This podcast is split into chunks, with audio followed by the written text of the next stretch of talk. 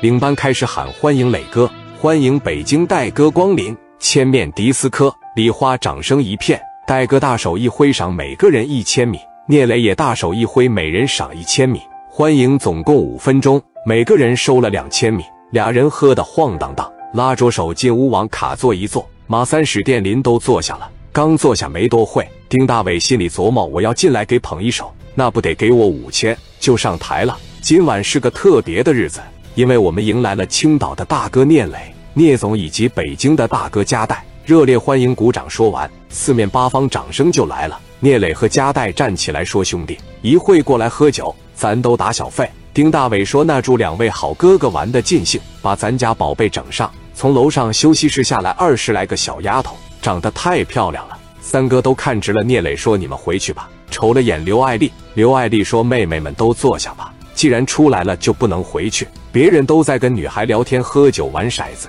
马三就说：“长这么漂亮，怎么干这一行？跟我回北京俩月，给你五万。”丁大伟继续渲染气氛，聂磊很满意，给三千块钱。丁大伟就开始敬酒，来陪酒的太能喝了，尤其是女孩，十分钟就去厕所吐，出来就跟聂磊说：“磊哥，你真是太捧场了，希望你夜总会生意兴隆。我们老板多次想约你，给你干股，就是约不上。”聂磊说道：“我新收个兄弟叫任浩，让他过来给你罩着场子，你看着打赏他点。任浩，你过来。”任浩人如其名，一米八，长得帅。恭敬道：“哥，你找我？”聂磊说：“以后没事往这边溜达。你刚跟我哥不只是给你开年薪，以后这个场子你就罩着。”接着给丁大伟说：“我任浩兄弟现在也是风头正盛。”丁大伟说：“能让浩哥给我看场子，是我的荣幸。”两人握手，互相敬酒。从门口进来了一大帮人，领头的身高一米七六左右，胖乎乎的中等身材，光着膀子，纹着一条裹肩龙。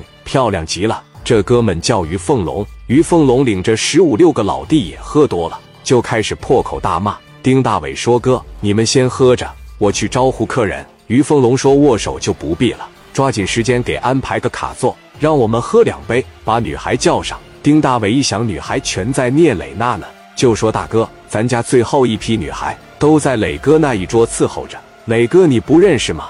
于凤龙说什么玩意？我不认识。赶紧给我安排，我不管，给你十分钟时间。于凤龙就坐下了。丁大伟傻眼了，马上开始张罗。现在闲着一共就俩，长得还不好看，女孩快到点的也得一个小时，不行上别处借点。他来到于凤龙跟前说：“实在不好意思，哥，要不然你等一等，或者老弟给你打个折行吗？”确实女孩不太好窜。于凤龙说：“宝贝都让那一桌整走了是吧？你让他别玩了。”把宝贝整我这来，你放心，哥指定不差钱。紧接着从包里拿出来三万块钱，我是代表刘哥上青岛办事来了，快点的。丁大伟说：“哥，你别让我为难行吗？求你了，我给你打折。”于凤龙说：“你是在教我做事吗？”